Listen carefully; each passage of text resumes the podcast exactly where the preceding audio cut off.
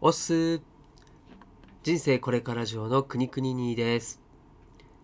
番外編として西野昭弘エンタメ研究所過去記事投稿をしています。今回は文化を熟成させるって大事だよねという記事を朗読したいと思います。近婚西野昭弘さんが運営するオンラインサロンの記事は過去1年以前のものは基本シェア OK となっています。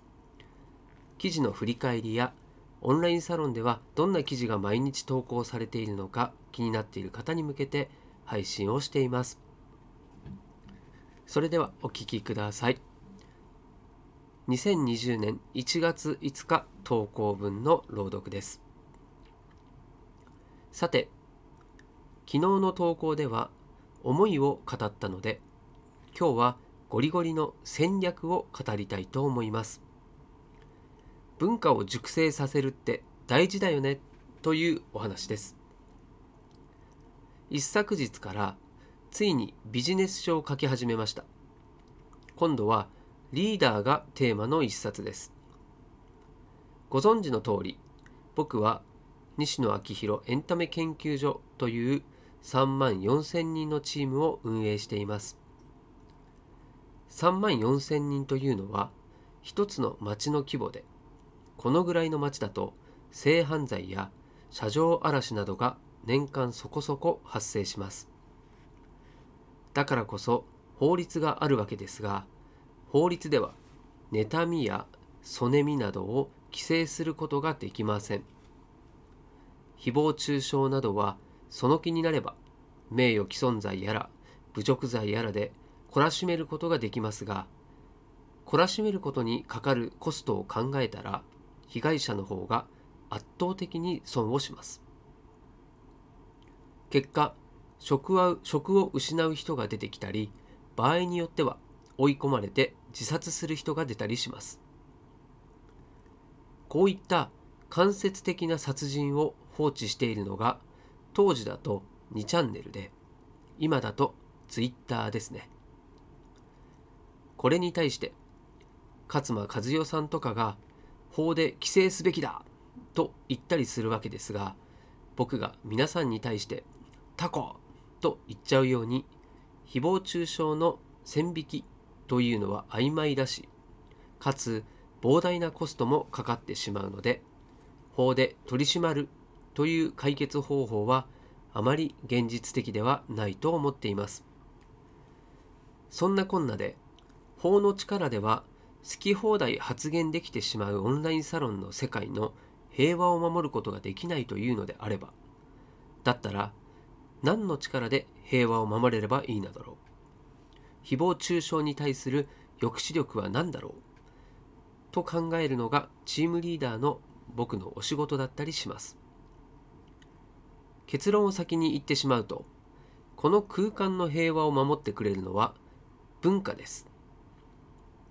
文化づくりをもう少し掘り下げると詰まるところ報酬設計ですね。基本は性悪説静寂説で人は欲かっこ自分が得をすることに流れるので挑戦する人が得をして足を引っ張る人が損をする環境を作ればよっぽどの変態でない限り他人の足を引っ張ろうとはしません。このサロンのコメント欄でツイッター村のように罵詈雑言を並べたりワイドテレビのワイドショーのように芸能人の不倫他人の恋愛に一言申したりするのって損しかないと思います。ダセーなとなっちゃう。警察を置いて監視させるよりも田舎の集落のように天才万博のようにブロックチェーン的に互いに管理し合って下品なことはなるべくやめておこうね。挑戦する人を応援しようね。子供は大切にしようね。という文化を熟成させた方が時間はかかりますが長期的には安くつくと思います。この文化の熟成というのが非常に大事で今年映画「煙突町のプペル」が公開になるのですがこの映画の広告戦略の一つでギフトを考えています。これまで通り自分のために映画のチケットを買うという枠も用意しつつ1人の大人が100人の子供たちに映画をプレゼントするというギフト枠も用意しちゃう。これに対してなるほどいいアイデアだうちもやろうと他がやってもあまりうまくいかないと思います。そのコミュニティではギフト文化が熟成されていないからです。見知らぬ子供に贈り物をした時に得られる嬉しさかっこ報酬を経験していないのでいきなり映画を送ろうと言われてもピンとこないんですね。映画「煙突町のプペル」を子供たちに送るに反応してもらうための渋谷フリーコーヒーだったり先日のフィリピンのクリスマスプレゼントだったりするのでその下準備を飛ばしてしまうと盛大に滑ると思います。文化を熟成させるのは非常に時間がかかりますがやっておいた方がいいと思います。特に物が溢れている時代かっこ物を持ちたくない時代においてはギフト文化が根付いているコミュニティが強くなるのでご自身のコミュニティをやんわりとそっちに持っていかれることをお勧めします。現場からは以上です。以上今回の記事の朗読を終わりました、まあ、感想ですね、うん、文化を作る熟成させるという考えは僕のような凡人にはなかなかたどり着かない発想ですけど、まあ、言われてみればそうですよね。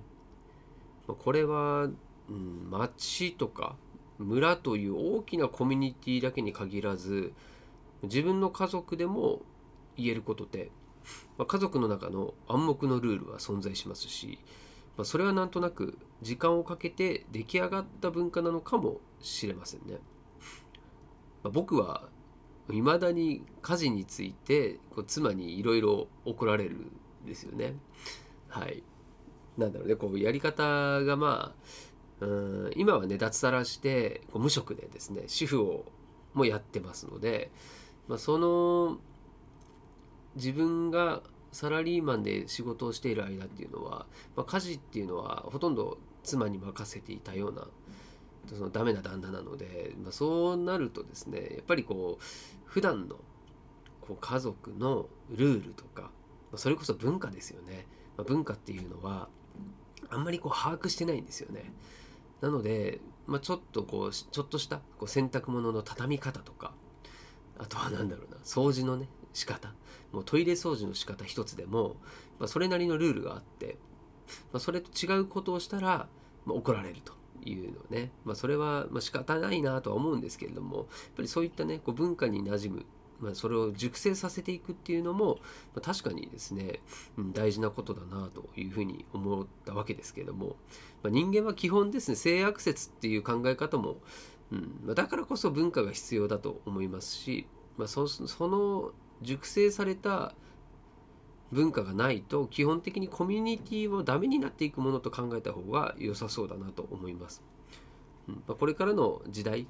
この貧富の差がどんどん広がる時代のキーワードは、まあ、ギフトというのは自然な流れのようにも感じるので、まあ、コミュニティの文化を熟成させる経験は早いうちにしておいた方が良さそうだなというふうに思いました。はい、ということでですね、また次回も、えー、僕の通常のラジオの収録も聞いていただきたいなと思いますし、まあ、この